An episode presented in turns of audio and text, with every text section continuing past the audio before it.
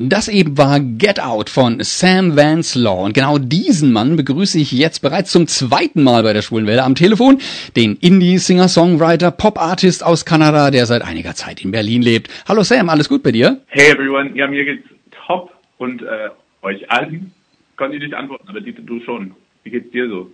Ja, ja, mir geht's auch gut. Ja, wenn ich dich am Telefon habe, geht's mir immer gut. Schön zu hören. Ja, klar. Also es freut mich auf jeden Fall, Bannig, dass du dir wieder mal Zeit für uns genommen hast heute. Unser erstes Gespräch, das liegt ja jetzt ziemlich genau ein Jahr zurück und inzwischen hat sich ja einiges getan. Wird Zeit, dass wir nochmal miteinander plaudern. Ja, unbedingt. Also hier ist das Ding halt. Ein Jahr, also manche Jahre gehen schnell. Dieses Jahr ging äh, langsam. Okay. Also ja. super viel ist passiert in der Zeit und äh, da muss man kurz mal Hallo sagen und einchecken und ja fragen, wie es man geht. So ist es. So nach deinem letzten Ausflug in die neue deutsche Welle mit Eisbären, so bist du jetzt ja wieder bei deiner Muttersprache gelandet, also so textlich, gesangstechnisch. Äh, macht das einen großen Unterschied für dich, Englisch oder Deutsch zu singen? Ich liebe auf Deutsch zu singen. Das Problem ist halt, ich kann nicht auf Deutsch texten. Also deswegen äh, schreibe ich auf Englisch und singe ich dann auf Englisch. Ähm, für mich macht es keinen großen Unterschied. Bei Neue Deutsche Welle, und ich glaube, wir haben darüber gesprochen letztes Mal ja auch, macht so viel Spaß zu singen wie zum Beispiel Ina Deta. Mhm. So. Oder, oder die Grauzone. Weil da, da haben die so krass gesungen. Also äh, krass getextet, krass gesungen, es macht äh, sehr viel Spaß. Aber dass ich äh, Kanadier bin und auf Englisch schreibe, muss ich leider dann eher hm. auf Englisch singen. Ja. Fühlst du dich einfach ein bisschen wohler dann bei, beim Texten, ja? Ja, das, das auf jeden Fall. Es gibt genug äh, gute Texter und Texterinnen in Deutschland äh, die auf Deutsch texten, ähm, die brauchen mich wahrscheinlich nicht, aber Englisch kann ich schon. Okay, super. Ja, bereits 2018 hast du ja mit dem Album Homotopia für Furore gesorgt. Der Albumtitel deutete es an, dass du der LGBT-Community ähm, ein, ja, sagen wir mal so, sehr positiv gegenüber eingestellt bist. Ähm, auch Songs wie Gaby, Pretty Boy und natürlich auch Faggot wiesen dezent darauf hin.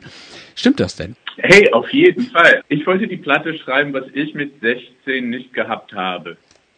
Und hm. das war so der Impuls für. Also, dass es eine queere Platte war, was ich nicht hatte damals. Hm. Und, ähm, und das ist dann auch, hoffe ich, also würde mir ja auch gesagt, dass es andere Leute, die nicht nur mit 16 äh, immer noch ähm, mehr queere Musik hören wollen und so weiter, aber alle, auch super viele Hetero-Leute, also alle Leute, die waren so, ey, geil, wollen wir ein bisschen mehr von. Ja, verstehe. Ja, am 6. Mai erschien ja jetzt dein neues Album, Goodbye heißt das.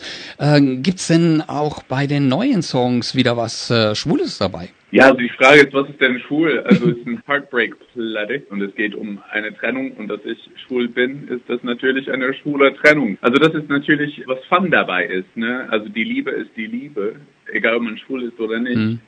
Aber es wird sehr, sehr selten so dargestellt, so klar gemacht, dass man über ein gleichgeschlechtliches Paar redet. Und ähm, das kann ich, weil ich das bin. Und dann die Frage ist natürlich, also ist einfach eine Trennungsplatte, ne? Hm. Hört man das an, wenn man traurig ist, dann äh, oder oder auch äh, eine Trennung hinter sich hat, dann wird man das, egal ob hetero oder homo, ganz gut verstehen. Aber es passiert sehr selten dass, und es war nicht möglich, dass Leute das klar sagen konnten. Hm. Und ich habe äh, diese Privileg und ich nutze den sehr gerne aus.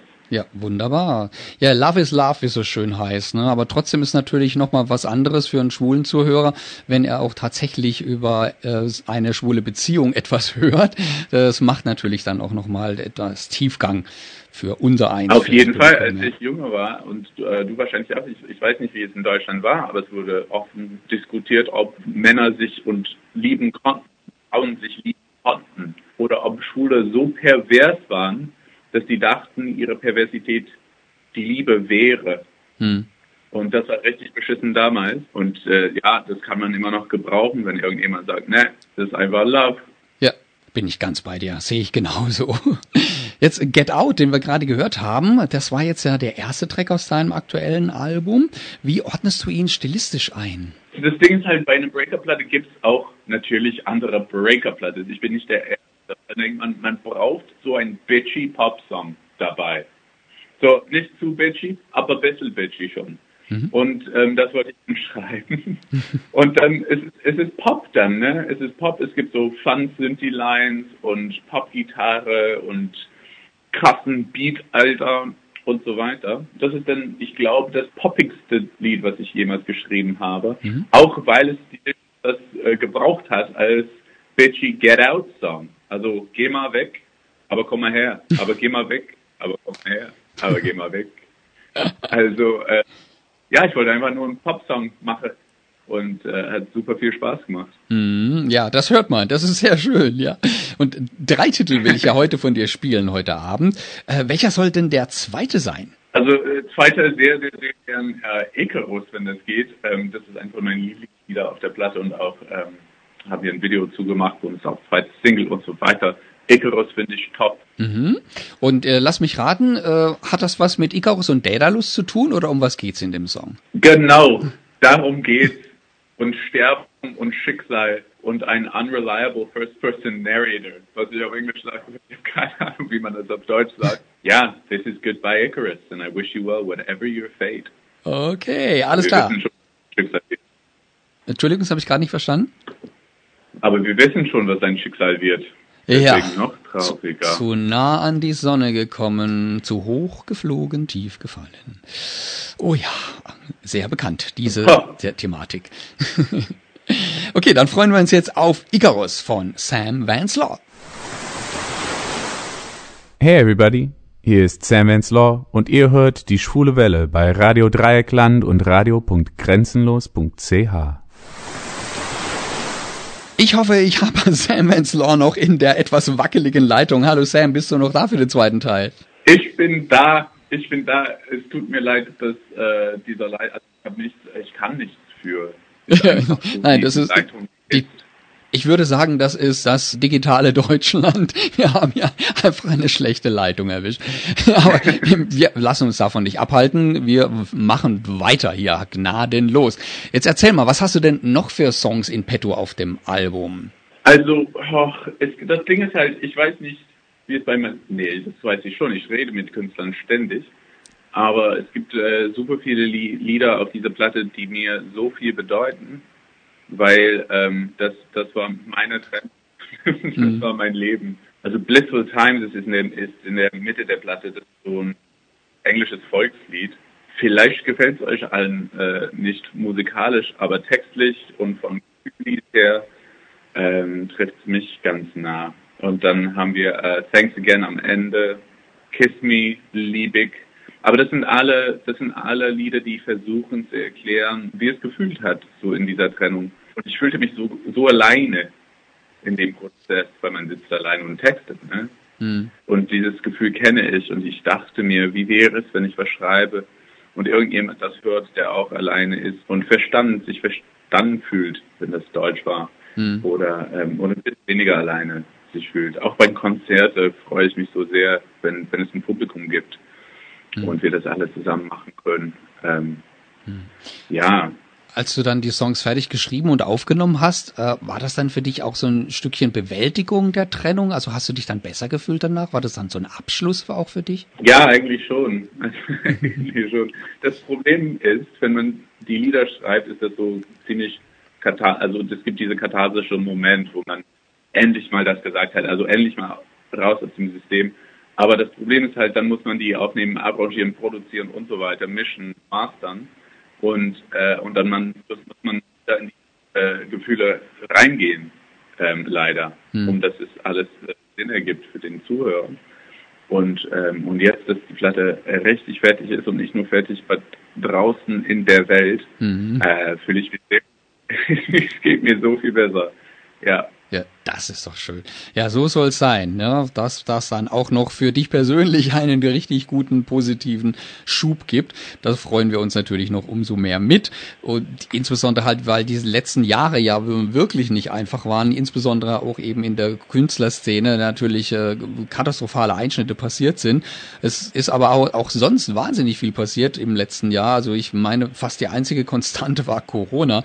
Wie bist du durch diese Zeit gekommen? Ich habe Glück gehabt, weil ich, ich ging pleite zum ersten Mal in meinem Leben. Das hat Spaß gemacht. Uh. Aber das ist was passiert, wenn du keinen Job mehr hast, zwei Jahre lang. Hm. Also ähm, ist nicht ideal. Aber dann letzte, letztes Jahr hatte ich den Glück, mit äh, anderen Bands spielen zu können, so auf Tour zu gehen, ähm, zum ersten Mal seit in Ewigkeit. Also das war unheimlich schön, ähm, wieder vor dem Publikum zu stehen, wieder meine zahlen zu können. Das war top.